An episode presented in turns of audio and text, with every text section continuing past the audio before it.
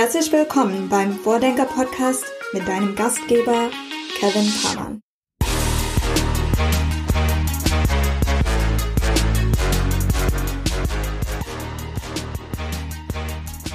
Herzlich willkommen zur zweiten Folge des Vordenker Podcasts.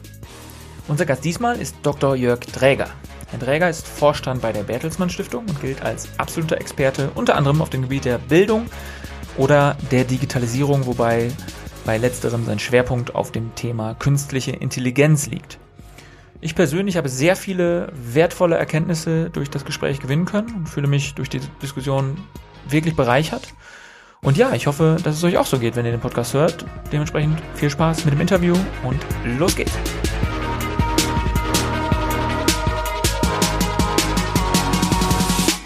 Herzlich willkommen bei unserem Podcast, Herr Jörg Dräger. Ja, danke, dass ich hier sein darf. Bin gespannt, was uns hier in den nächsten 30, 40 Minuten erwarten wird. Ähm, ich denke, viele Hörerinnen und Hörer werden Sie wahrscheinlich schon kennen. Vielleicht trotzdem einmal so die freundliche Bitte an Sie, sich einmal selbst vorzustellen und zu sagen, wer Sie sind, was Sie machen, was Sie beschäftigt. Also ursprünglich bin ich mal theoretischer Physiker gewesen, ähm, bin dann über die Unternehmensberatung dahin gekommen, eine Hochschule zu gründen und zu leiten und bin dann von dort in die Politik gerutscht, war sieben Jahre lang Wissenschafts- und Gesundheitssenator in Hamburg, bevor ich dann vor jetzt zwölf Jahren in die Bertelsmann Stiftung als Vorstand gewechselt bin. Und ich habe im Prinzip ähm, mein Leben lang immer an der Schnittstelle zwischen Gesellschaft und Wirtschaft gearbeitet. Mhm. Ja, also die Hochschule, die ich gegründet habe, war eine private von der Wirtschaft getragene, mhm. aber es war eine gesellschaftlich relevante Aufgabe, eben Hochschulbildung. Als Wissenschaftssenator in Hamburg habe ich mich natürlich mit der Entwicklung des staatlichen Wissenschaftssystems beschäftigt, aber gleichzeitig auch den Clusteransatz Hamburgs entwickelt, über die Frage, in welchen Wirtschaftsclustern unterstützt durch die Wissenschaft eben die Stadt sich weiterentwickeln kann. Und das versuche ich eben diese Schnittstelle auch jetzt in der Bertelsmann Stiftung immer zu bearbeiten. Und ich meine, eins der Projekte, über das wir heute sicher sprechen, ist die Founders Foundation, die wir hier in äh, Bielefeld gegründet haben, wo es eben auch wieder darum geht, ein öffentliches Gut, die Ausbildung junger Gründer mit an der Schnittstelle zur Wirtschaft voranzubringen, nämlich mit dem Ziel, dass diese junge Menschen Unternehmen gründen und eben die Unternehmer der Zukunft werden. Und dieses finde ich relevant, das finde ich spannend und das hat mich eben auch mein Leben lang begleitet, immer wieder an dieser Schnittstelle tätig zu sein. Mhm. Sie haben eben schon die, die Bertelsmann Stiftung genannt, wo Sie aktuell aktiv sind. Ähm, ich denke, Bertelsmann als äh, ja, global äh, agierender Medienkonzern wird vielen Hörerinnen und Hörern sicherlich ein Begriff sein. Vielleicht noch einmal zur Bertelsmann Stiftung selber. Vielleicht können Sie da noch einmal erklären, ähm, was den Tätigkeitsbereich der Stiftung selbst ähm, umfasst. Also die Bertelsmann Stiftung nennt sich, und das ist jetzt ein bisschen schreckliches Neudeutsch, ein operativer Think Tank. Also was ist das? Eine Denkfabrik, die aber auch so operativ ist, dass sie eben die Projekte, an denen sie arbeitet und denkt, selber konzipiert und versucht dann auch umzusetzen. Komme ich als Beispiel aber nochmal auf die Founders Foundation zurück. Wir haben auf der einen Seite erkannt, dass Gründertum in Flächenregionen wie in Ostwestfalen nicht sehr verbreitet ist und junge Menschen, wenn sie ein Startup gründen wollen, eher nach Berlin, München oder Hamburg gehen.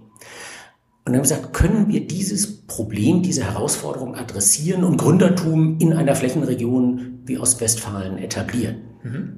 Dann haben wir ein Konzept gemacht und dieses Konzept jetzt in den letzten fünf Jahren hier in die Umsetzung gebracht. Und das ist sehr typisch. Also der Think Tank-Teil erkennt eine Herausforderung, ein Problem, erarbeitet ein Konzept und das Operative bedeutet dann, wir, wir gehen in die Mühen der Ebene sozusagen, machen uns selber die Hände dreckig, ja, finden ein Team, was sowas leiten kann, stellen die Mittel bereit, mieten ein Gebäude an und begleiten dann eben einen solchen Piloten auch und versuchen den dann auch wieder ähm, in anderen Regionen Deutschlands äh, zu skalieren. Also da kamen dann welche aus Süddeutschland und haben gesagt, so eine tolle Idee, können wir das kopieren? Und dann mhm. haben wir gesagt, ja genau, weil das als gemeinnützige Organisation ist unsere Aufgabe die guten Ideen auch zu verbreitern. Mhm. und das beschreibt uns sozusagen auf etwas konkretere Art als jetzt vielleicht dieses Neudeutsche, der operative Think Tank oder unser Slogan zu sagen, wir wollen Menschen äh, fördern, Gesellschaft stärken und eben dafür die politischen und sozialen Systeme weiterentwickeln. Das ist noch so ein bisschen abstrakter, als mal an einem konkreten Beispiel zu sagen. Zum Beispiel unserer Founders Foundation, Aha. was wir so tun. Ähm, bevor wir gleich bei der Founders Foundation vielleicht gleich nochmal weitermachen, ähm, erstmal vielleicht zu einem der Bereiche, für den Sie auch ja, kann man sagen, wie kaum ein zweiter stehen, nämlich den Bereich der Bildung. Sie haben es schon gesagt, Sie waren Senator für Wissenschaft und Forschung in Hamburg. Sie sind sozusagen viel gefragter Experte in vielen Medien, sind mehrfacher Buchautor, auch in bildungsnahen Themen. Geben Sie uns doch vielleicht, um da jetzt einmal in, diesem Thema mal ein bisschen tiefer reinzugehen, einen, einen Einblick, wo stehen wir in Deutschland mit unserem Bildungssystem, ähm, gerade unter Berücksichtigung der aktuellen Situation. Ähm, Dienst für oder Service für den für die Hörerinnen und Hörer. Wir nehmen hier Mitte Januar auf. Wir befinden uns mitten im Lockdown und wahrscheinlich war die Vokabel Homeschooling nie so präsent wie aktuell. Also erstmal liegt es mir daran, eins vorwegzustellen. So sehr wir auf das deutsche Bildungssystem schimpfen und auch im Moment ab und zu verzweifelt sind, eine Katastrophe ist es nicht. Mhm. Wir haben in Deutschland ein Bildungssystem, was per se ganz gut und ganz vernünftig ist, trotzdem mit viel Luft nach oben und was in der Gerechtigkeitsfrage sich verbessert hat, aber im internationalen Vergleich so im Mittelfeld angekommen ist. Mhm. So, und das sind auch die zwei wichtigen Aspekte, die man in unserem Bildungssystem immer betrachten muss. Ist es leistungsstark? Also vermittelt es die Kompetenzen der Zukunft? Bereitet es junge Menschen auf das Leben eben in einer zukünftigen Gesellschaft vor? Und ist es chancengerecht, so dass es möglichst viele oder möglichst alle in unserer Gesellschaft mitnimmt? Und wenn man das deutsche System anguckt, dann ist es bisher im Bereich der Leistung ebenso ganz vernünftig, mhm. ja, oberes Drittel im internationalen Vergleich. Und im Bereich der Chancengerechtigkeit ist es jetzt so im guten Mittelfeld angekommen.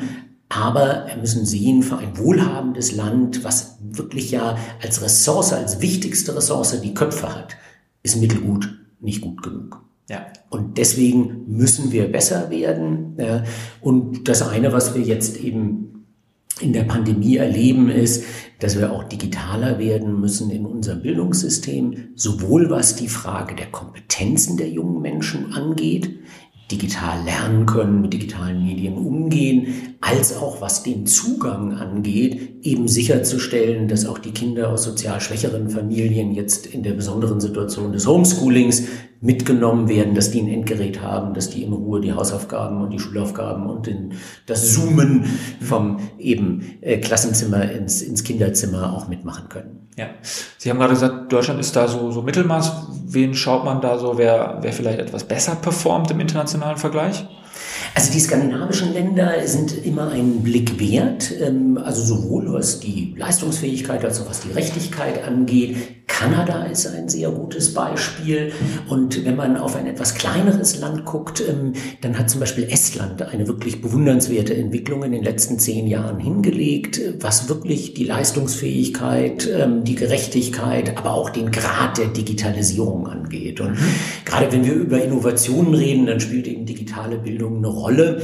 Ich glaube, in Korea ist im Jahre 2001 die letzte Schule ans schnelle Internet angeschlossen worden. Okay. Äh, in Estland kann man seit dem Jahre 2002 ins digitale Klassenbuch als Lehrer die Hausaufgaben und ich weiß nicht, die Testergebnisse eintragen und die Eltern können digital mit den Lehrern kommunizieren im Jahr 2020 in Deutschland, fast 20 Jahre später, diskutieren wir über die Umsetzung des Digitalpaktes, über die Tatsache, dass Schulen nicht am schnellen Netz sind und dass es keine gemeinsamen Lernplattformen gibt. Also da liegen wir zwei Jahrzehnte hinter den Spitzenreitern. Mhm. Und diese äh, positiven Beispiele, die Sie jetzt hervorgehoben haben, die kennzeichnen sich auch im Wesentlichen durch den Grad der Digitalisierung oder sind sie sind sind diese diese Beispiele ähm, ja, positive Beispiele, weil sie auch andere Wesenszüge mitbringen. Also wenn man mal das Beispiel Kanada ähm, nimmt, dann ist das ein positives Beispiel, auch ohne jede Digitalisierung. Mhm. Wir hatten in Deutschland in der Politik, auch als ich in der Kultusministerkonferenz war, immer eine Diskussion, dass das konservative politische Lager sagte, das Bildungssystem muss leistungsstärker werden. Und das sozialdemokratische Lager hat gesagt, es muss gerechter werden. Mhm. Und wir hatten das Gefühl, zumindest in meiner Wahrnehmung über sieben Jahre Mitgliedschaft in der Kultusministerkonferenz, das sei ein unüberbrückbarer Gegensatz eines Entweder-Oder. Ja. Ein System ist entweder leistungsstark oder gerecht. Und die Kanadier haben vor weiß ich, 20 Jahren gesagt, it's equity and excellence. Wir bauen ein Bildungssystem, was dem Gerechtigkeitsaspekt genauso dient wie dem Leistungsaspekt. Und haben es geschafft und tatsächlich auch belegt, eine Brücke zu bauen, indem sie viel stärker individuell fördern. Also sie unterrichten nicht Kinder im Gleichschritt, sondern sie achten wesentlich stärker auf das einzelne Kind und versuchen jedem Kind im Klassenzimmer mit seinem oder ihrem Leistungsstand und ihren Fähigkeiten gerecht zu werden. Und das bedeutet eben, ein Kind, das schon unglaublich gut ist, kann trotzdem noch besser werden. Und ein Kind, was ziemlich abgehängt ist, wird nicht abgehängt, dass es nicht mehr mitkommt, sondern kriegt eben Dinge, an denen es lernt und arbeitet, die es auch noch bewältigen kann. Und durch diese Differenzierung im Klassenzimmer werden sie allen gerecht, steigern die Leistung insgesamt weil keiner ist überfordert und keiner ist unterfordert mhm. und sind aber auch gerecht, weil sie dem Leistungsstärksten genauso gerecht werden wie dem Leistungsschwächsten im Klassenzimmer. Mhm. Und das ist nicht trivial und führt dann im Endeffekt wieder zur Digitalisierung, und zwar zum Kern der Digitalisierung, weil wir heute in Klassenzimmern Jahre von Leistungsabständen haben. Mhm. Also auch in einem deutschen Gymnasium liegen Jahre von Leistungsabständen zwischen den Schülerinnen und Schülern in einer Klasse. Mhm. Und wenn jetzt eine Lehrerin oder ein Lehrer vor 30 Schülern sitzt und jedem gerecht werden will, einen individuellen Lernplan für jeden Schüler erarbeiten möchte, ist das im analogen Zeitalter fast unmöglich. Also so lange kann ein Lehrer gar nicht am Kopierer stehen und schnipseln und ich weiß nicht was. Digitalisierung ist das ideale Hilfsmittel, um eine solche Personalisierung des Lernens zu ermöglichen, um den Lehrer als Hilfsmittel dabei zu unterstützen, jedem Schüler gerecht zu werden. Weil zum Beispiel Digitalisierung im Bereich Mathematik versteht, wo der Schüler steht und bietet dem einen in der Lernplattform Wiederholen der Bruchrechnung und dem anderen Einführung in die Differentialrechnung und die sitzen beide im gleichen Klassenzimmer. Und diese Hilfe zur Personalisierung ist das Entscheidende, was die Digitalisierung als Fortschritt dem Schulsystem bieten kann. Und insofern schließt sich da etwas der Kreis zwischen der wahren Herausforderung, Leistung und Gerechtigkeit und der Digitalisierung als Hilfsmittel, um den Lehrer oder die Lehrerin zu unterstützen, diesem Anspruch durch personalisiertes Lernen gerecht zu werden. Mhm. Und insofern, das, was wir im Moment in der Pandemie erleben, ist so ein bisschen eine Pseudodigitalisierung. Ja, wir schaffen eine Infrastruktur, das ist eine wunderbare, richtige und notwendige Voraussetzung, damit der Unterricht vom Klassenzimmer ins Kinderzimmer gesummt werden kann, damit überhaupt Lernen stattfinden kann, damit Lernmaterialien verteilt werden können. Solange das aber der gleiche Unterricht für alle ist, haben wir noch keinen Fortschritt erzielt. Der Fortschritt kommt, wenn das Lernen personalisiert wird und wenn sozusagen die Software intelligent wird, indem sie auf den einzelnen Schüler. Mhm. Und nicht, wenn sie dafür sorgt, via Videoconferencing allen das Gleiche zu liefern. Wir tun gerade den ersten wichtigen Schritt, um eine Infrastruktur bereitzustellen. Das wahre Potenzial, was dann eben innovativ ist und uns nach vorne bringt, das müssen wir noch heben. Mhm. Spannender Aspekt, weil ich hätte jetzt auch einfach mal so eine, so eine Hypothese aufgestellt, die natürlich deutlich weniger akademisch ist als, der, als, als Ihre Perspektive.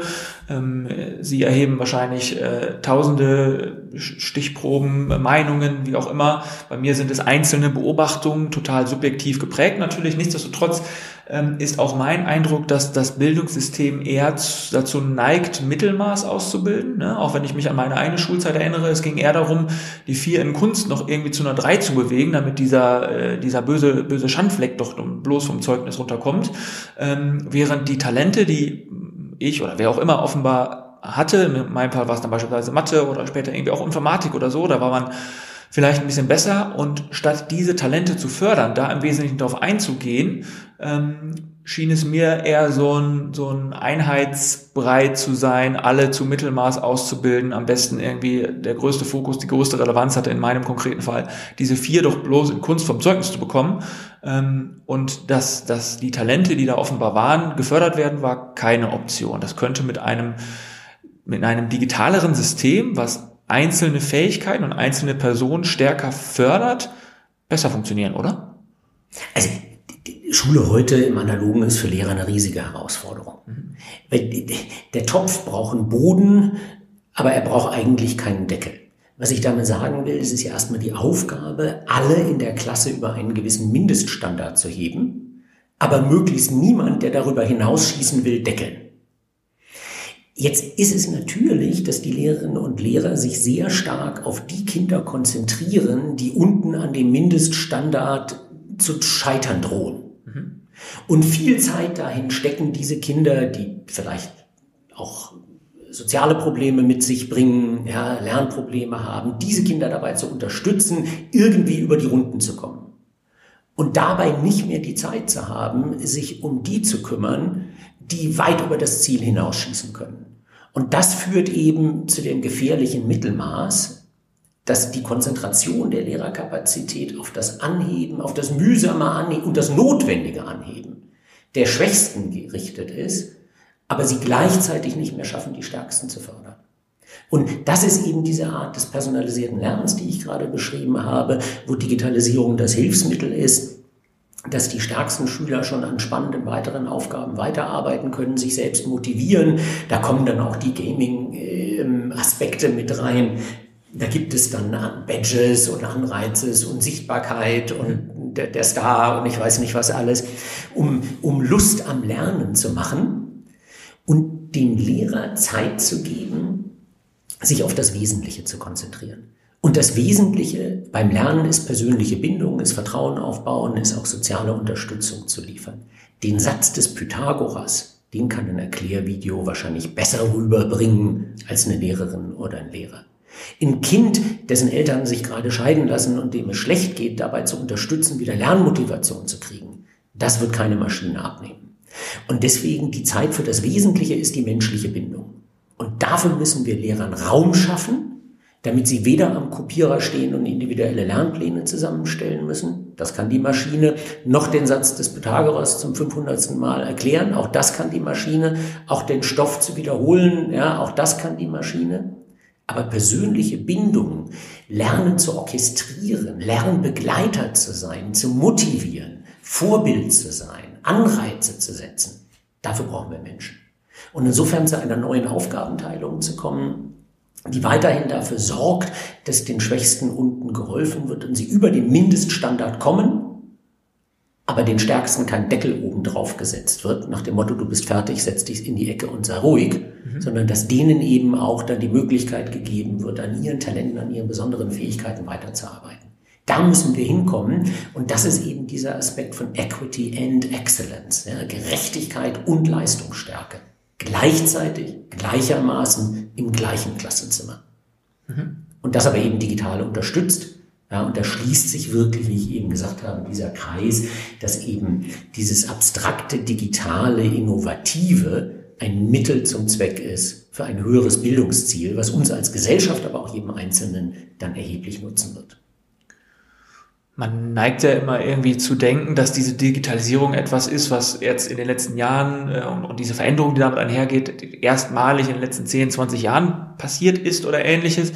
Ähm, ich glaube ja eher, dass das Bildungssystem seit jeher im Aufbruch ist. Und wenn man sich anschaut, ähm, dass, also die, der, die Art und Weise der Veränderung, die da gerade zutrifft, die da gerade passiert, ist ja nichts komplett Neues. Ich glaube, dass vor 100 Jahren Schule auch schon komplett anders aussah.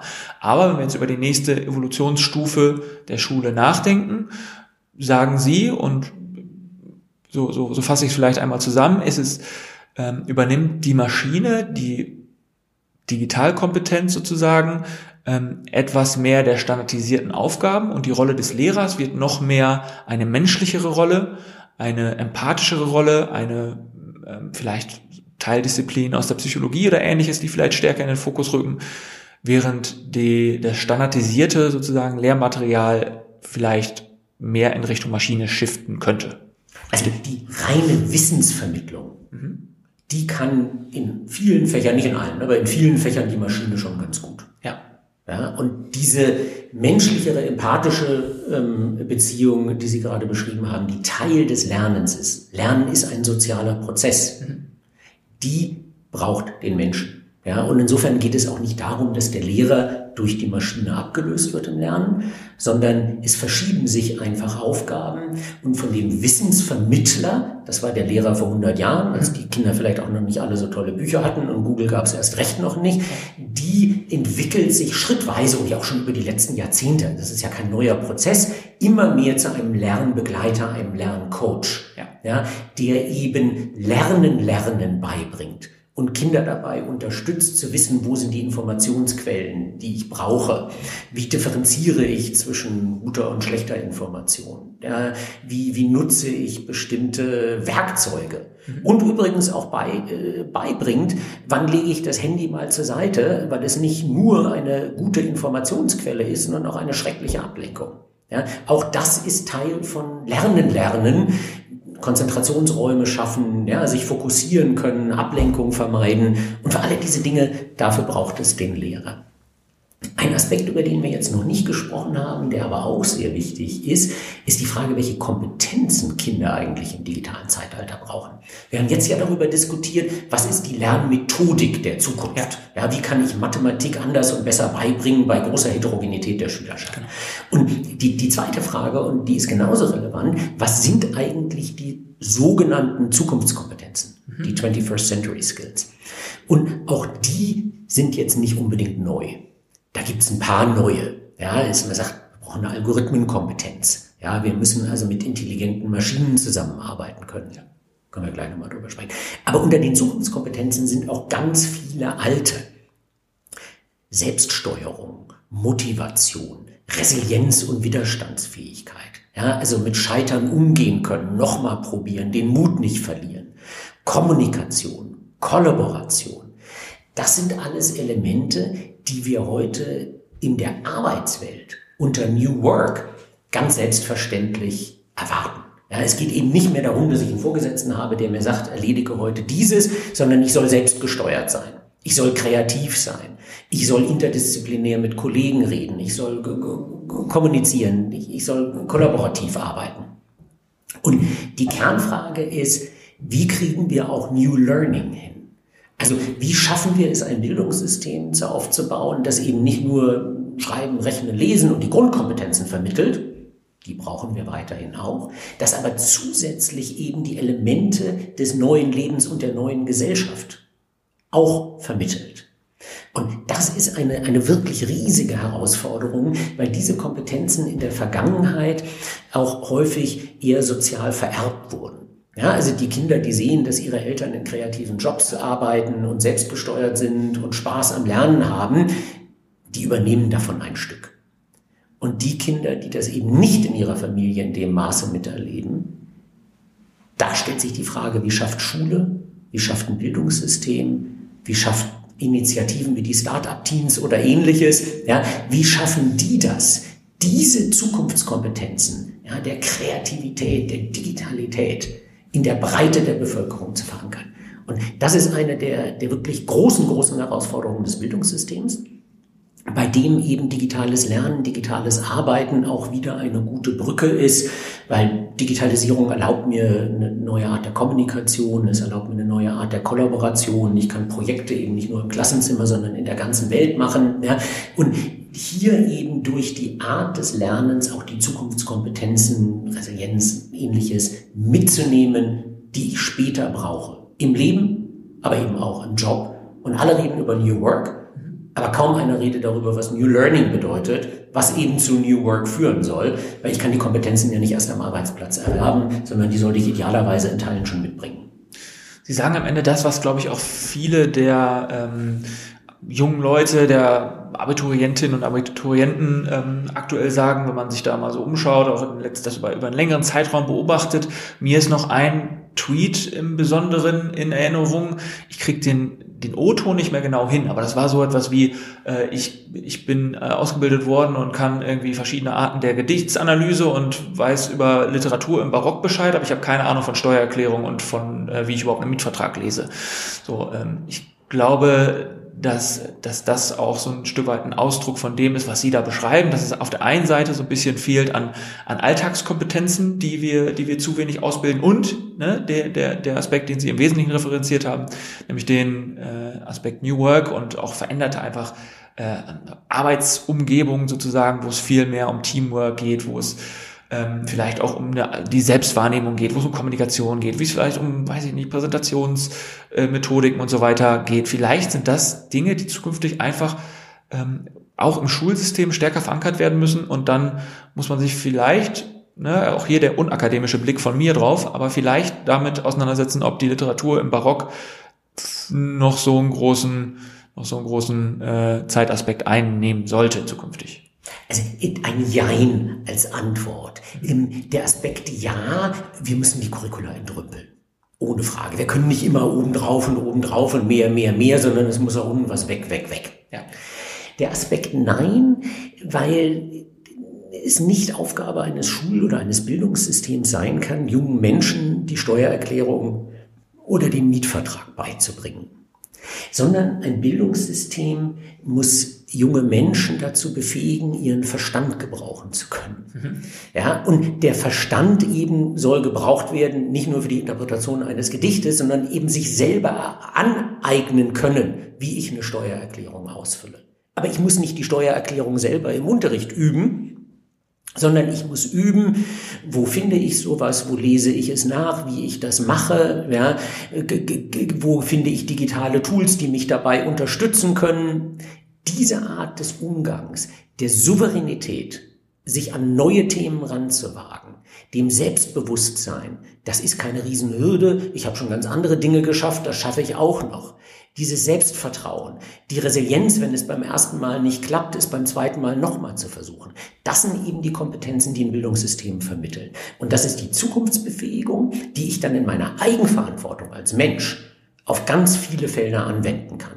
Und wenn meine Leidenschaft dann später in Gedichtinterpretationen und alter Literatur ist, dann bin ich in der Lage, meine Grundfähigkeiten dort zum Tragen zu bringen. Und wenn ich Anwalt werde, dann kann ich das irgendwie in komplexen Verträgen umsetzen. Und wenn ich einfach nur als normaler Bürger einen Mietvertrag unterschreiben möchte, bin ich in der Lage, den eben entsprechend zu analysieren, zu verstehen und weiß, wo ich was nachgucke, um mir eben Informationen, die mir fehlen, noch zu besorgen. Ja? Und deswegen ein Jein, es kann nicht darum gehen, sag mal, alle, alle Themen, die mir im zukünftigen Leben zu begegnen, in der Schule schon mal zu behandeln. Aber es muss darum gehen, mir die Fähigkeiten mitzugeben, dass ich eigenverantwortlich die Themen, die mir begegnen, dann auch irgendwie lösen werde. Und das zeigt sich jetzt ja auch beim zukünftigen Arbeitsmarkt. Wie auch immer jetzt die Statistiken zu lesen sind. Aber sagen wir mal, manche Leute sagen, 50 Prozent der Jobs existieren heute noch nicht, in denen die Menschen, die wir gerade ausbilden, später arbeiten werden. Das heißt, das Bildungssystem kann nicht auf die konkrete Aufgabe vorbereiten. Es kann uns nur die Fähigkeiten mitgeben, Mut zu haben und alle Basiskompetenzen mitzubringen, eine neue Aufgabe zu bewältigen, auch wenn wir noch nicht wissen, wie sie aussieht. Und das unterscheidet eben das Bildungssystem früher. Ja, das, das, ein schönes Beispiel kommt aus dem Sprachgebrauch. Wenn Sie früher eine Lehre abgeschlossen haben im Alter von 18 oder 19, dann hießen Sie ausgelernt. Mhm. Stellen Sie sich vor, Sie würden heute im Alter von 20 sagen, ich bin ausgelernt. Ja? Und die nächsten 45 Jahre bis zu meiner Pension profitiere ich von meinem Wissen. Mhm. Das wird natürlich nicht mehr funktionieren. Das heißt, ich muss lernen gelernt haben, weil ich auch im Alter von 30 und 40 und 50 mir neue Kompetenzen erarbeiten muss. Und da hat es eben in einer alten Welt für viele gereicht, eine bestimmte Fähigkeit zu haben, die uns dann bis zur Rente getragen hat. Und das ist nicht mehr der Fall, in eigentlich keinem Job mehr. Und insofern verschiebt sich eben das Ziel des Lernens von der eigentlichen Fähigkeit zu der Fähigkeit, mir selber wieder was Neues anzueignen.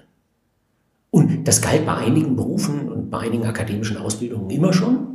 Ja, also auch ein Arzt äh, vor, vor 100 Jahren hatte wahrscheinlich nicht den Anspruch, dass er die Medizin, die er im Studium hatte, in der Rente noch genauso anwendet sondern er hat sich als ein lernender Mensch verstanden. Es gab aber viele Jobs, in denen das anders war. Mhm. Und das wird in Zukunft nicht mehr sein, sondern immer mehr Jobs werden eben erfordern, dass ich mich selbst aus eigener Initiative weiterbilde, neue Kompetenzen ergreife, mich immer wieder auf Neuland wage.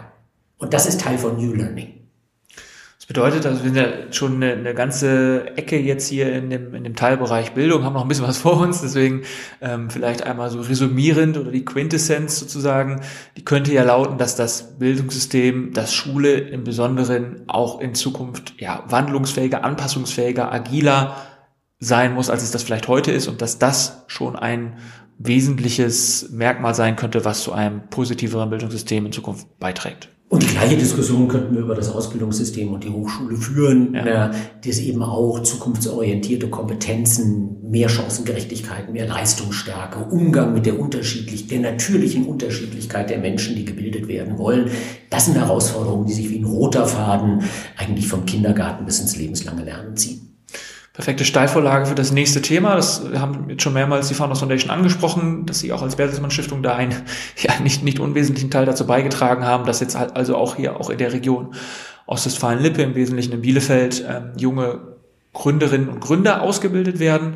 Ähm, helfen Sie uns doch da nochmal so ein bisschen auf die Sprünge. Was hat es damit auf sich? Wie ist auch die ganze Geschichte entstanden? Also Sie haben jetzt gerade schon von fünf Jahren äh, kann man fast sagen, Erfolgsgeschichte äh, gesprochen, so zumindest meine, meine Wahrnehmung auf die Dinge.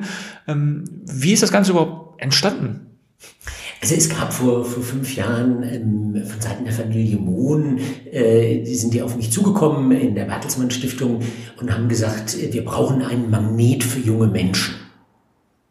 Weil die, die, die, manche laufen uns hier weg in der Region. Mhm. Ja, und was kann man machen, können wir eine Hochschule gründen oder so, damit junge Menschen hier bleiben.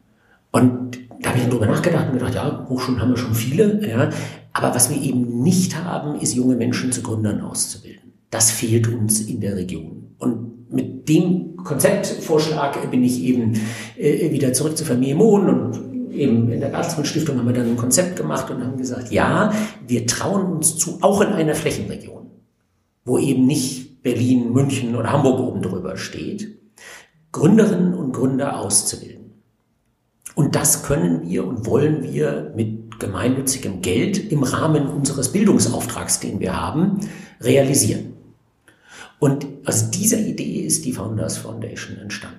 gefragt, was müssen wir jungen Menschen mitgeben, damit sie die Fähigkeiten, den Mut, das Netzwerk, die Ideen, die Kreativität haben, ein Unternehmen zu gründen und so ein Stück der Mittelstand der Zukunft zu werden. Also wir haben gesagt, wir, wir wollen ja eigentlich nicht irgendwelche B2C Hockeystick-Unternehmen gründen und schneller Excel, schnelles Geld, sondern wir wollen wirklich die Substanz der Zukunft schaffen.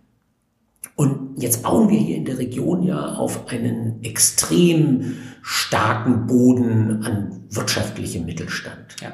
Und insofern haben wir uns die Frage gestellt, wie schaffen wir das, neue Technologie, Digitalisierung, Industrie 4.0, das Internet der Dinge, zu kombinieren mit den bewährten Stärken des Mittelstandes. Ja, im, im Maschinenbau, in ja, vielen anderen Bereichen. Und das war sozusagen der B2B Fokus, den wir gesagt haben, soll die Founders Foundation einnehmen, ja, eben mit dem etablierten Unternehmertum ja, neue Ideen generieren und wir bilden dafür die Gründer aus. Und also nicht sagen, dass der Erfolg uns überrascht hat, aber er hat ziemlich unsere Erwartungen übertroffen. Also ich meine, wir sind jetzt noch nicht mal fünf Jahre im Rennen äh, mit der Founders Foundation.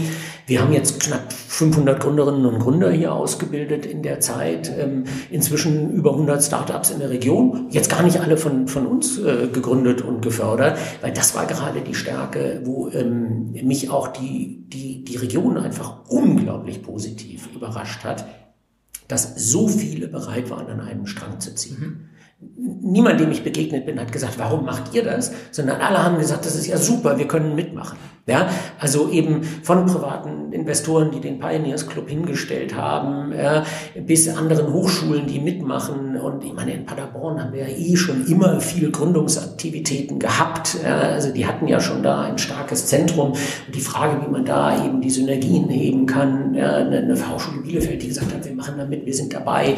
Also dieses an einem Strang ziehen das hat wirklich ausgezeichnet, ähm, warum wir diese Region hier so schnell nach vorne gebracht haben, was Gründertum angeht. Und wir haben da, ich sag mal, ähm, einen Nukleus ähm, mit sehen können und begleiten den und werden den auch die nächsten fünf Jahre noch fortsetzen. Aber es war eben nur ein Keim. Und andere haben andere Keime gelegt. Und insgesamt ist es uns gelungen, hier schon ein Habitat jetzt zu haben, was ja auch auf den Landkarten langsam auftaucht. Ja, wenn also berichtet wird, äh, die Gründermetropolen oder die Gründerregionen in Deutschland, dann taucht plötzlich Ostwestfalen auf. Das, das war so präsent zumindest vor fünf Jahren noch nicht. Und in, insofern bin ich da also wirklich sehr, sehr dankbar, wie weit uns es gelungen ist, ähm, diese, diese positive Dynamik für, für Zukunftsgestaltung hier zu verankern, ähm, bis hin zur, zur Politik, zur regionalen Presse, die das unterstützt hat, die über die Gründer berichtet hat, über die Initiativen, die äh, ja auch diesen, äh, die diese Bereitschaft ja auch wecken muss bei allen, sowas zu riskieren. Und ich finde mal, Israel ist ein gutes Beispiel und nicht nur, weil die viele Gründerinnen und Gründer haben, sondern ich habe jetzt die Zahlen nicht mehr im Kopf, aber es gibt so eine schöne Befragung, da hat man früher irgendwie die israelischen Eltern, also die Mütter und Väter von Jugendlichen gefragt, was wünscht ihr euch für eure Kinder? Und da haben die früher gesagt, die sollen Arzt oder Anwalt werden, so die typischen Berufe. Wenn man die heute fragt, sagen die als erstes, die sollen ein Unternehmen gründen, die sollen Start-up-Gründer werden.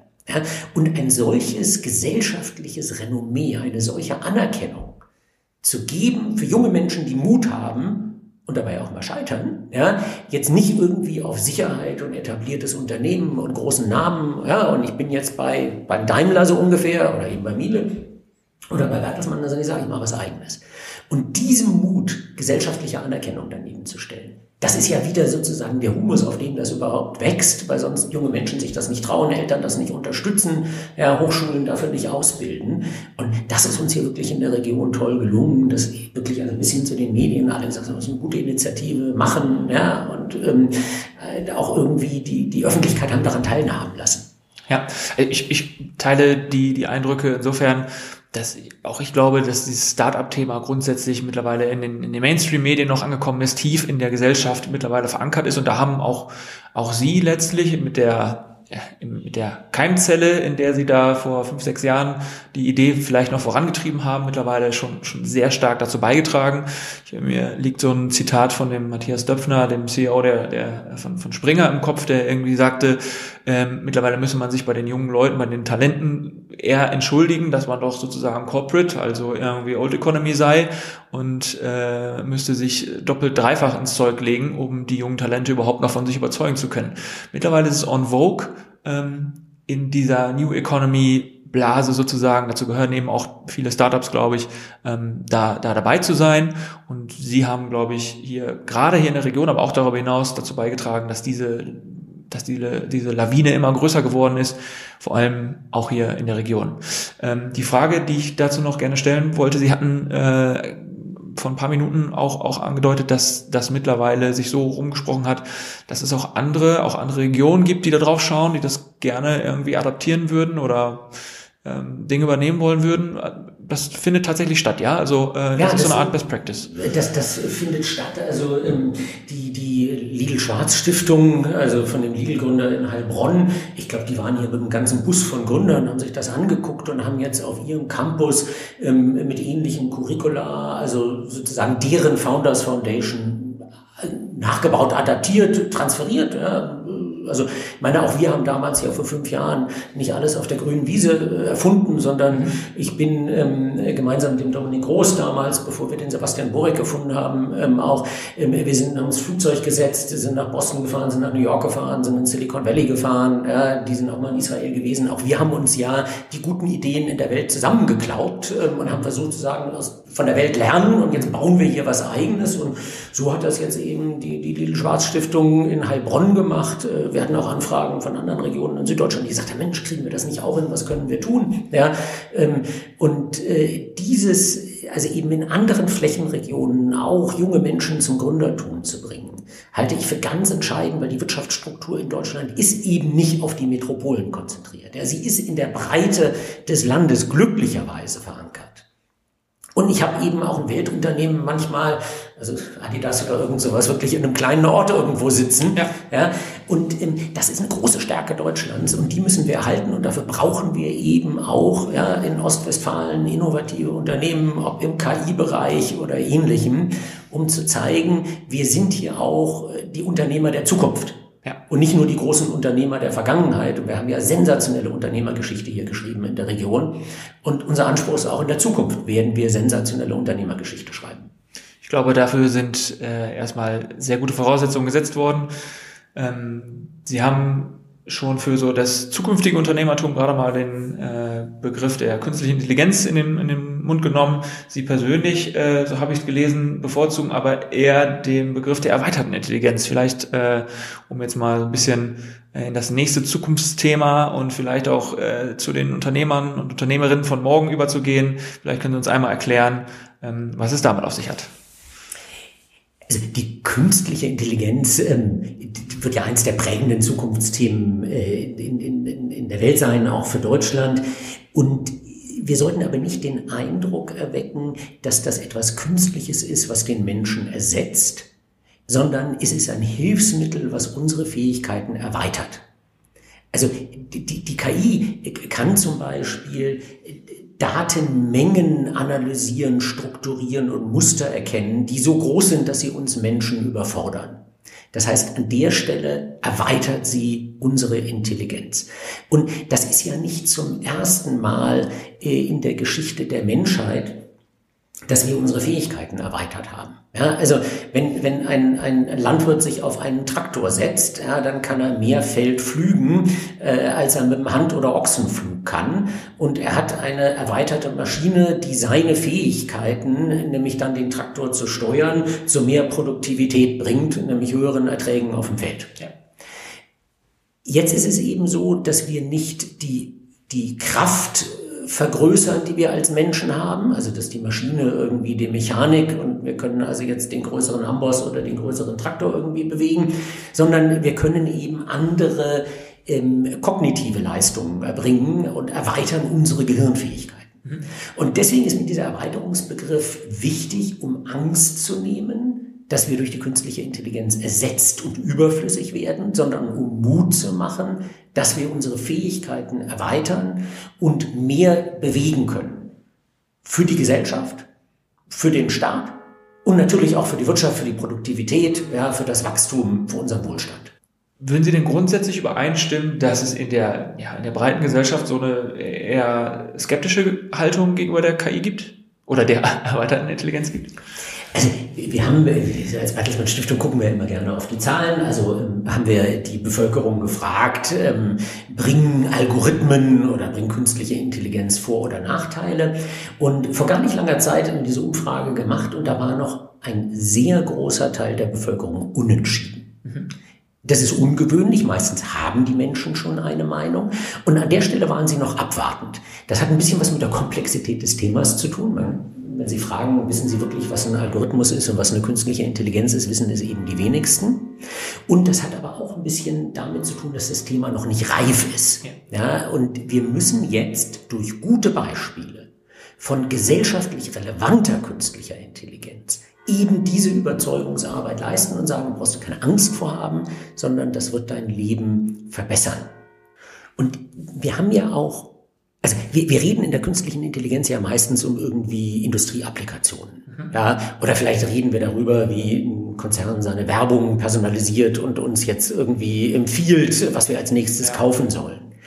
Ähm, es steckt aber auch eben ganz viel Potenzial in gesellschaftlich relevanten Anwendungen. Mhm. Also im Bereich Medizin kann eine künstliche Intelligenz mir als Diabetiker sozusagen das Insulin spritzen, bevor mein Körper es sozusagen weiß, dass er es braucht. Ähm, kann dem Radiologen helfen, Krebszellen zu erkennen, die der Mensch kaum noch identifizieren kann. Im Bereich Sicherheit ja, wird es schon ein bisschen schwieriger. Ja, Gibt es auch Kehrseiten der Medaille, aber kann eine künstliche Intelligenz bei Gefängnisinsassen vorhersagen, wann man sie gefahrlos schon entlassen und in die Gesellschaft reintegrieren kann? Eine künstliche Intelligenz kann dafür sorgen, dass die Polizei dorthin fährt, wo wahrscheinlich ein Verbrechen geschehen wird und nicht erst dann kommt, wenn es geschehen ist und dadurch eben, wenn sie schon da ist, auch Verbrechen verhindern kann und für mehr Sicherheit sorgen. Wir können im Bereich Personalrecruiting mit Hilfe einer künstlichen Intelligenz Kompetenzen bei Menschen entdecken, die sonst verborgen geblieben wären. Mhm. Also häufig wird ja irgendwie sortiert, hat er einen Uni-Abschluss oder hat er keinen. Ja. ja. Und da ist aber einer, der kann unheimlich viel, aber der hat die Uni halt nicht gemacht, weil er da eben nie hingekommen ist oder was anderes gemacht hat oder ähnliches. Und eine künstliche Intelligenz kann diese Kompetenzen offenbaren und diesen Menschen Chancen geben. Und die Gefahr ist aber, an der Stelle kann sie genauso diskriminieren. Ja, sie kann auch die Polizeiarbeit diskriminierend gestalten, indem sie die Polizei immer in die Gebiete schickt, in denen viele Menschen jetzt in den USA zum Beispiel unterschiedliche Hautfarbe wohnen und wo die Polizei viel rumläuft, entdeckt sie auch viele Verbrechen und dann bestätigt sich der Algorithmus und sagt, es ist ja richtig, dass ich die da hingeschickt habe und ja. so weiter. Dann kommt es zu diskriminierenden, selbstverstärkenden Systemen. Das heißt, wir haben Bereiche, in denen wir wirklich gesellschaftliche Relevanz erzeugen können, einen Mehrwert für die Gesellschaft mit diesen neuen Technologien. Und wir müssen aufpassen, die Technologie ist nicht per se gut oder schlecht. Sie wird vom Menschen gemacht und es ist die Frage, wie wir sie einsetzen. Wir können sie in einer Art einsetzen, dass sie diskriminierend ist und wir können sie in einer Art einsetzen, dass sie chancenerweiternd ist. Und dafür brauchen wir wieder den Menschen in der Interaktion eben mit der Maschine, die richtigen Ziele zu setzen, sicherzustellen, dass die Ziele eingehalten sind, sie zu verifizieren und zu evaluieren. Und dann kommen wir wieder eben zu dem Thema, sie erweitert unsere Fähigkeiten aber wir müssen auch auf sie aufpassen, wir müssen sie kontrollieren und wir müssen Ross und Reiter dürfen wir nicht verwechseln. Ja, der Mensch reitet die künstliche Intelligenz und nicht umgekehrt. So wie es letztlich ja auch in dem Bild, in dem Treckerbild ist, was Sie eben gezeichnet haben. Auch da ist der Driver Seat klar besetzt. Der ja. Mensch sitzt, äh, sitzt am Lenker äh, hat auch die Dinge ja, weitestgehend unter Kontrolle, kann auch in, in unserem Beispiel jetzt zukünftig solche Dinge wie Moral und Ethik äh, beachten und dann sind sie grundsätzlich ähm, der Überzeugung, dass das einer der wesentlichen Zukunftstrends ist, der unser Leben im Positiven verändern ja. wird. Und ich sag mal so, die frühen äh, Diskussionen, die es darüber gab, hieß ja immer so Man against Machine Race, ja, also das Rennen von der Menschheit gegen die Maschine. Ähm, das Buch, was ich mit einem Kollegen dafür vor kurzem geschrieben habe, heißt Wir und die intelligenten Maschinen. Ja, weil es eben ein Leben mit der Maschine ist. Und genauso wenig, wie wir uns heute den Trecker oder die Produktionsstraße oder ähnliches wegdenken können, sondern ganz selbstverständlich eben mit der Mechanik arbeiten, arbeiten wir in Zukunft und leben ganz selbstverständlich mit der künstlichen Intelligenz. Ja, wir, wir sprechen in unser Handy. Ja, wir fragen Alexa oder Siri, wo irgendwas zu finden ist. Wir arbeiten ja auch in unserem Privatleben damit. Ja? Und unser, unser Dating-Plattform empfiehlt uns ähm, Menschen, die angeblich besser zu uns passen, als denen, denen wir zufällig in der Kneipe begegnen. Ja, also wir vertrauen ja in unserem Privatleben auch schon sehr weitgehend eben dieser künstlichen Intelligenz in verschiedensten Aspekten. Und in unserem Arbeitsleben werden wir auch ganz selbstverständlich mit ihr arbeiten und bestimmte Aufgaben, die wir selber nicht erledigen können, weil sie zu komplex sind, der künstlichen Intelligenz überlassen und bestimmte Aufgaben, wo es das Menschliche braucht, dafür mehr Freiräume haben. Und wie in der digitalen Bildung wird gelten mehr Zeit für das Wesentliche. Ja? Und ich will, also ich meine, werde ich Arzt, um als Radiologe in abgedunkelten Räumen acht Stunden lang auf Computerbilder zu gucken, um den Tumor zu entdecken? aber keine Zeit mehr zu haben, mit dem Patienten zu reden und ihm dabei zu helfen, wie er mit einem positiven Krebsbefund umgeht? Ich bin doch als Arzt eher dafür da, den Menschen zu helfen, als im Halbdunkeln auf die Computerbilder zu gucken. Ja. Also das Computerbilder gucken kann die Maschine machen, aber die soll dann keine automatisiertes E-Mail an den Menschen schicken und sagen, wir haben rausgefunden, Sie haben Krebs, sondern da brauche ich einen Mensch, der mir in die Augen guckt und sagt, ich habe eine schwierige Nachricht für Sie und versuche jetzt mit Ihnen zu gucken, wie wir damit, wie ich Ihnen dabei helfen kann, damit umzugehen. Dafür brauche ich einen Menschen. Dafür hat ein Arzt heute keine Zeit, genauso wie der Lehrer wenig Zeit hat, sich eben mit dem einzelnen Kind zu beschäftigen. Und hier wieder wirklich für das Repetitive die Maschine und für das Individuelle, wo eben die Empathie notwendig ist, die menschlichen Fähigkeiten, das Soziale, Zeit für den Menschen zu schaffen. Mehr Zeit für das Wesentliche. Ja, ähm, neben KI sehen Sie irgendwelche welche Megatrends ähm, sehen Sie, die ähnliche Auswirkungen haben könnten auf unser Zusammenleben? Also ich, sage mal, es gibt ja ein paar Megatrends, über die alle reden, die auch relevant sind. Wir leben weiterhin mit vielleicht im Moment gewissen Rückschlägen in einer globalisierten Gesellschaft. Ja. Ähm, wir erleben gerade in der Pandemie, wie die Digitalisierung noch dramatisch nach vorne getrieben wird. Und dem Thema der Dekarbonisierung werden wir uns auch alle auseinandersetzen.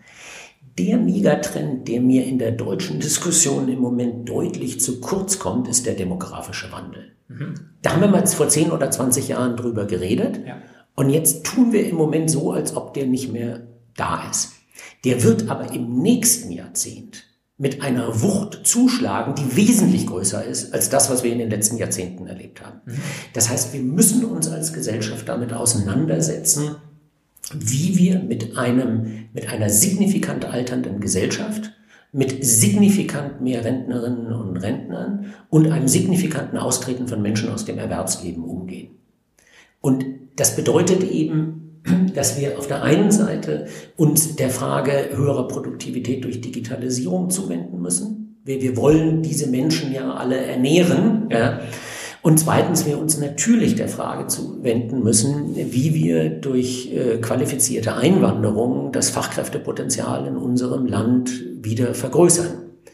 Und äh, das ist natürlich eine Frage, die in der Pandemie, wenn Arbeitsplätze verloren gehen, sehr schwer gestellt werden kann. Aber Megatrends zeichnen sich eben dadurch aus, dass sie langfristig wirken, dass sie nicht weggehen und dass wir als Gesellschaft die Kraft haben müssen, uns auch mit ihnen auseinanderzusetzen, obwohl in der jetzigen politischen Legislatur man es auch irgendwie verdrängen könnte. Mhm. Ja? Also wenn ich jetzt noch zwei Jahre im politischen Amt bin, muss ich mich nicht unbedingt mit dem demografischen Wandel beschäftigen, weil der ja erst in acht Jahren richtig zuschlägt.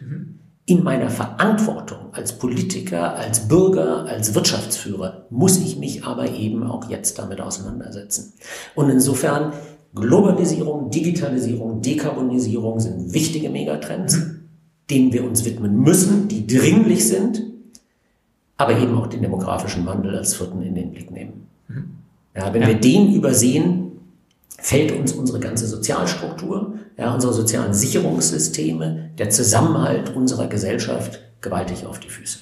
Und deswegen müssen wir uns eben auch mit dem Thema Fachkräftezuwanderung beschäftigen. Ja, zu einem Zeitpunkt, wo der Arbeitsmarkt hier sehr angespannt ist ja, und die Leute ungern darüber diskutieren, dass wir mehr Qualifizierte von außen dazuholen. Ja, wir müssen uns durch höhere Produktivität mit Lebensarbeitszeit in ähnlichen Fragen eben auch beschäftigen. Als ich das erste Mal äh, gesehen habe, für welche Bereiche Sie zuständig sind innerhalb der Bertelsmann Stiftung, wenn, äh, korrigieren Sie mich im Zweifel, aber ich glaube Digitalisierung, Bildung und äh, Integration, ne? ähm, habe ich mich ursprünglich gefragt, so, wow, irgendwie, das sind schon Themen, die so ein Stück weit auf den ersten Blick relativ weit voneinander entfernt scheinen. Und wenn man sie so reden hört, sieht man, wie die Dinge so ineinander greifen. Ne? Ähm, wie das Thema äh, jetzt, so wie Sie ja gerade auch sagen, ähm, demografischer Wandel ja ein Stück weit auch was mit, mit, mit Integration zu tun hat, wie da letztlich auch das Thema Bildung und auch Digitalisierung da wiederum mit reinspielt. Also äh, ich finde es eindrucksvoll zu sehen, wie sich das so verdichtet und wie es jetzt, je, je mehr sie so erzählen, desto mehr ergibt das so ein Gesamtbild, finde ich, finde ich sehr eindrucksvoll. Das ist aber wirklich auch ähm, die Einzigartigkeit äh, dieses Think Tanks der Bertelsmann Stiftung, ähm, dass sie eben diesen interdisziplinären Blick hat. Ja, ich meine, Politik denkt ja sehr klar in Zuständigkeiten. Gibt es ein Familienministerium, gibt es ein Bildungsministerium, gibt es ein Wirtschaftsministerium und so weiter. Und in der Stiftung versuchen wir, diese Versäulung gar nicht entstehen zu lassen und wo wir sie haben, immer wieder aufzubrechen. Ja. Weil, weil die wirklich relevanten Fragestellungen der Zukunft, die sind eben an den, an den Grenzen. Ja, und ich habe zu Ihrer Eingangsfrage gesagt, beschreiben Sie sich selbst, was machen Sie? Wie gesagt, ich habe immer eben an dieser Grenze zwischen gesellschaftlicher Relevanz und wirtschaftlicher Innovation äh, gearbeitet. Ja. ja. Und ich bin einfach überzeugt, dass es die Interdisziplinarität ist, dass es dieses Übergreifende ist was uns als Gesellschaft weiterbringt. Eben den Zusammenhang zwischen dem demografischen Wandel, der Digitalisierung und der Demografie zu erkennen. Und ich brauche kein Ministerium für Demografie. Ja, und ich brauche eben auch nicht ein Ministerium, was nur Bildung macht, sondern es muss sich auch mit Beschäftigungsfähigkeit beschäftigen. Mhm. Es muss sich mit Zukunftskompetenzen beschäftigen. Ja, es muss Quellen haben, aus denen es ableiten kann, welche Kompetenzen in der Zukunft relevant sind und die kommen aus dem Arbeitsministerium und aus anderen Fragestellungen. So. Und diese Interdisziplinarität wirklich zu leben und daraus Empfehlungen, Konzepte zu schöpfen. Ja, das ist die, die wirklich große Stärke die, die, dieses, dieser besonderen Institution, die wir glücklicherweise haben und auch hier in der Region haben mit der Bertelsmann Stiftung, die, die inzwischen ja, der, der wahrscheinlich größte private europäische Think Tank ist. Ja, also, und, und der in Gütersloh, ja, also mhm. of, of all places. Ja. Hätte man sich auch irgendwo in der Hauptstadt vorstellen können. Nein, aber er ist in Gütersloh als eine große interdisziplinäre arbeitende Organisation, die eben gerade diese Schnittstellen beleuchtet. Mhm. Sie sind ja nun in, in extrem vielen Bereichen dann aber auch unterwegs und werden, das wird wahrscheinlich auch Ihre Arbeit prägen, jeden Tag dazu lernen. Ähm, das ist sicherlich das eine sind, sind Studien, die Sie selber erheben, aber bestimmt gibt es auch Vordenkerinnen und Vordenker, äh, denen Sie so folgen, auf die Sie blicken, die Sie inspirieren. Können Sie unseren Hörerinnen und Hörern da den einen oder anderen Tipp mal geben, ähm, wessen äh, Input aus Ihrer Sicht äh, ja einen, einen inspirierenden Charakter hat? Also ich beschäftige mich natürlich viel mit Fragestellungen, die wirklich in die Tiefe gehen. Jetzt bringt es unseren Hörerinnen und Hörern nicht weiter, wenn ich jetzt irgendwie die Vorreiter der KI benenne. Ja, weil, ähm, also ich habe auch mal selber ähm, durchaus programmiert ein paar Jahre lang ähm, und die Hände an der Tastatur gehabt. Also ich habe dann auch eine Leidenschaft, die Dinge sehr in der Tiefe zu verstehen. Sondern ich finde, es, es hat einen großen Reiz, ähm, auch mal Blickwinkel auf Dinge äh, von Menschen zu bekommen, die eben besonders interdisziplinär denken. Mhm. Ja, und einer, der jetzt totaler Mainstream geworden ist, aber ich finde, man kann es nicht, äh, man muss immer wieder darauf hinweisen, wie spannend es ist, ist so ein Hariri. Ja, also so ein, so ein Homo Deus Buch, was wirklich einen, einen unglaublichen Bogen spannt von, von Mensch, Maschine, künstlicher Intelligenz, Innovationen. Ja, ähm, finde ich, ist, ist für mich bereichernd. Mhm. Ja, weil in die Tiefe komme ich in der Fachliteratur, aber eben in diese Breite. Mhm. Oder auch mal einen anderen Aspekt, wir haben äh, über die künstliche Intelligenz, wir haben über Recruiting gesprochen, ähm, äh, von dem Colvin Humans are underrated. Mhm. Ja, ein, ein Buch, was eben auf die menschlichen Fähigkeiten guckt, ähm, die auch in Zukunft und sozusagen in Ewigkeit von uns für Nutzen sein werden und keine Defizitorientierung einnimmt, nach dem Motto, was uns alles weggenommen wird als Mensch, was alles die Maschine übernimmt, sondern eine positive Orientierung und sagt, wo unterschätzen wir den Menschen. Humans are underrated. Mhm. Ja.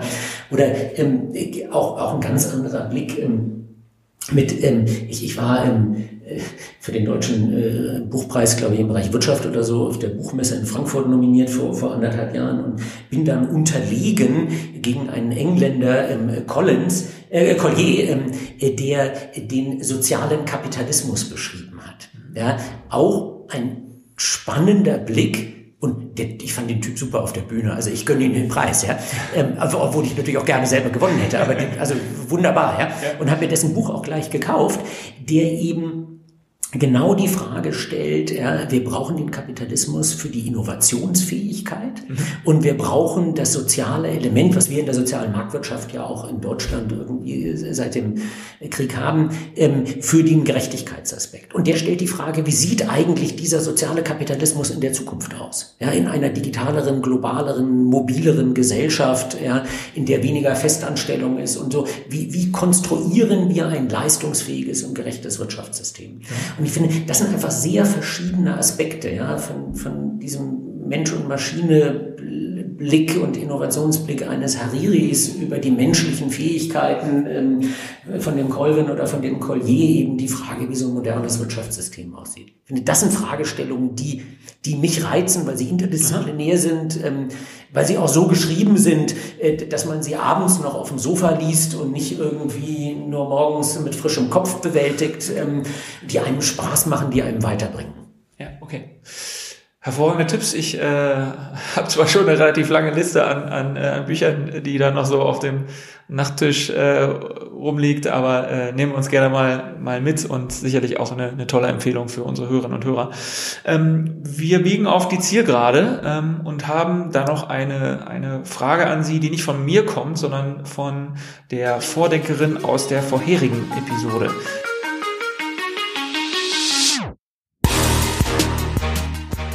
Also bei mir ist es das ganze Gender-Thema und ich hoffe, dass in, in, in dem nächsten Podcast von euch ein Mann sitzt, der mir dann die Frage aus seiner Sicht beantwortet, warum gibt es so viel Widerstand gegen die Frauenquote und wie können wir das ganze Thema auflösen.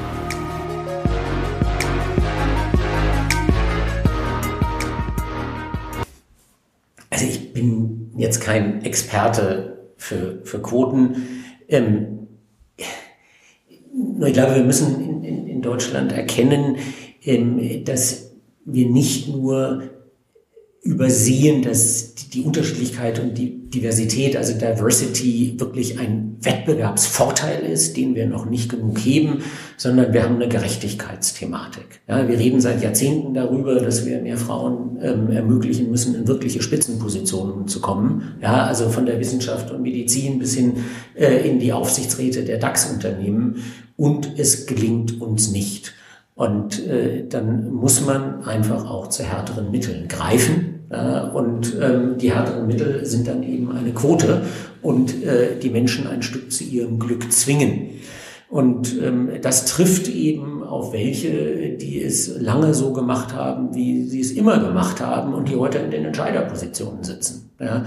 Und ähm, jede Strukturveränderung bringt Widerstand und ähm, wenn Männer ihre Plätze räumen müssen für Frauen, äh, ähm, dann wird das auch Widerstand erzeugen bevor es dann zu einer Normalität wird. Und wir sind eine diverse Gesellschaft ja, und müssen das auch in allen Ebenen leben. Und das betrifft eben nicht nur die Frage, wie viele Frauen eine Chance haben, zu Spitzenpositionen zu kommen, sondern es betrifft auch die Frage, wie viele Menschen mit Migrationshintergrund und äh, äh ja, jeglicher Art der Diversity auch eben äh, auf allen Ebenen diese gesellschaftliche Realität sich widerspiegelt, ja, in den Spitzenpositionen, in Wirtschaft, in Politik, in Gesellschaft, in Wissenschaft. Und dort, wo das System versagt, braucht man dann eben härtere Mittel. Und ich glaube, da haben wir bei der Frauenquote sind wir jetzt da angekommen, dass wir sagen, es hilft wohl nichts. Ja. Letztlich so ein bisschen das auch, was, was die Fritzi Kühne in dem vorherigen Podcast sagte. Ne? Also äh, vielleicht an alle da draußen gerne nochmal noch mal reinhören, wer die Folge verpasst haben sollte. Ähm, sie fasste es so zusammen, dass sie eigentlich sagte, sie hielt die Frauenquote ursprünglich für übergriffig und warum will mir die Politik jetzt vorschreiben, wenn ich jetzt in, ja, in Führungsposition oder was, äh, wie, ich, wie ich meine Führungsposition besetze, ist dann aber auch einen ähnlichen, äh, eine, Argument, ähnliche Argumentation gefolgt wie sie, nämlich wenn es dann irgendwann nichts hilft, dann muss man vielleicht irgendwie zu, zu härteren Mitteln greifen und ähm, äh, deswegen wahrscheinlich auch ein besonderes Anliegen für sie. Sie haben jetzt nochmal die Möglichkeit, äh, eine Frage an den nächsten Gast äh, zu stellen ähm, der, ne, so, ja, so lautet ja unser Spiel, in diesem Moment noch nicht bekannt ist. Denn äh, die Idee ist ja, dass wir Menschen mit ja, fremden Themen, fremden Perspektiven auseinandersetzen wollen, um so mal vielleicht den einen oder anderen Gedankenprozess mal in Gang zu setzen, der vielleicht nicht so ganz so offenkundig ist. Welche Frage brennt Ihnen so auf dem Herzen und äh, würde dann von unserem folgenden Podcast-Gast beantwortet werden? Also ich habe heute versucht, in, in, den beiden Tiefenbohrungen, die wir hatten im Bereich der Bildung und im Bereich der künstlichen Intelligenz, Spannungsbögen aufzuzeigen. Ja, Im Bildungsbereich zwischen Leistung und Gerechtigkeit und wo wir jetzt weniger Zeit hatten, darauf einzugehen, im Bereich der künstlichen Intelligenz zwischen ethischem Anspruch und Innovationsfähigkeit.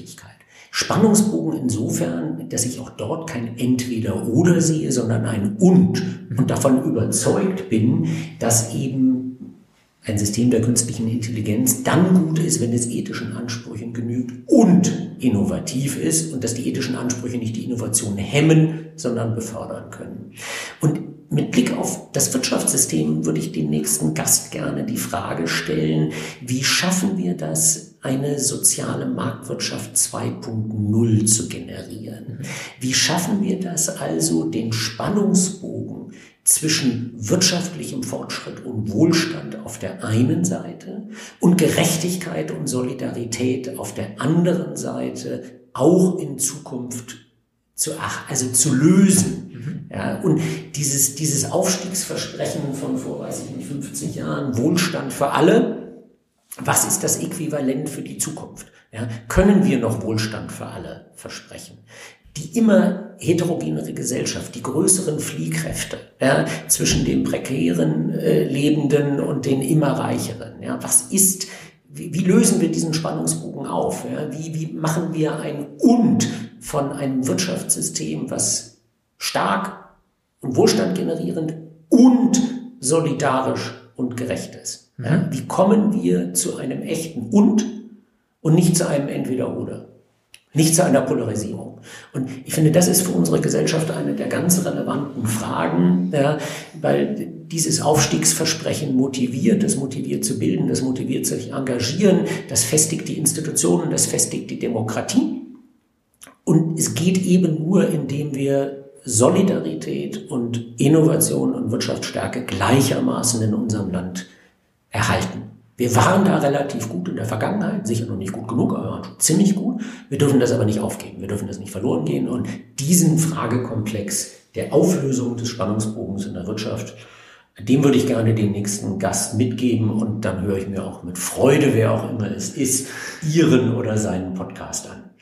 Freude ist die richtige Vokabel. Mir hat's äh, riesigen Spaß gemacht, äh, mich mit Ihnen zu unterhalten. Wäre sogar gerne bei vielen Themen noch tiefer reingegangen, aber wir haben jetzt hier, wenn ich auf die Uhr schaue, schon die äh, kritische Marke eines Inlandsflugs so ein bisschen äh, überschritten, sind jetzt bei einer Stunde und fünf. Also ähm, vielleicht ist das so äh, ja die, die Zusammenfassung, dass wir wenn es auch da draußen auf Zuspruch trifft und ihr Zeitbudget das zulässt, wir uns einfach in zu gegebener Zeit einfach nochmal treffen, bei verschiedenen Themen nochmal tiefer ein äh, reingehen. Denn mir persönlich hat es riesigen Spaß gemacht. Ich hoffe, den Hörerinnen und Hörern da draußen auch und bedanke mich sehr herzlich für Ihre Zeit und für Ihren tollen Input. Vielen Dank. Ja, herzlichen Dank fürs Zuhören. Hoffentlich sind Sie bis hierhin auch auf Sendung geblieben. bis zum nächsten Mal. Tschüss.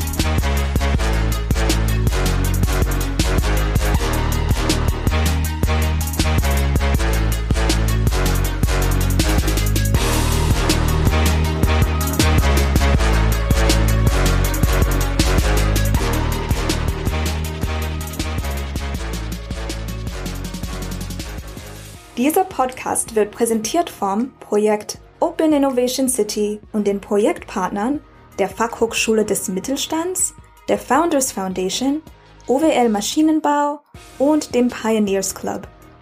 Ein besonderer Dank gilt unserem Förderer, dem Ministerium für Wirtschaft, Innovation, Digitalisierung und Energie des Landes Nordrhein-Westfalen.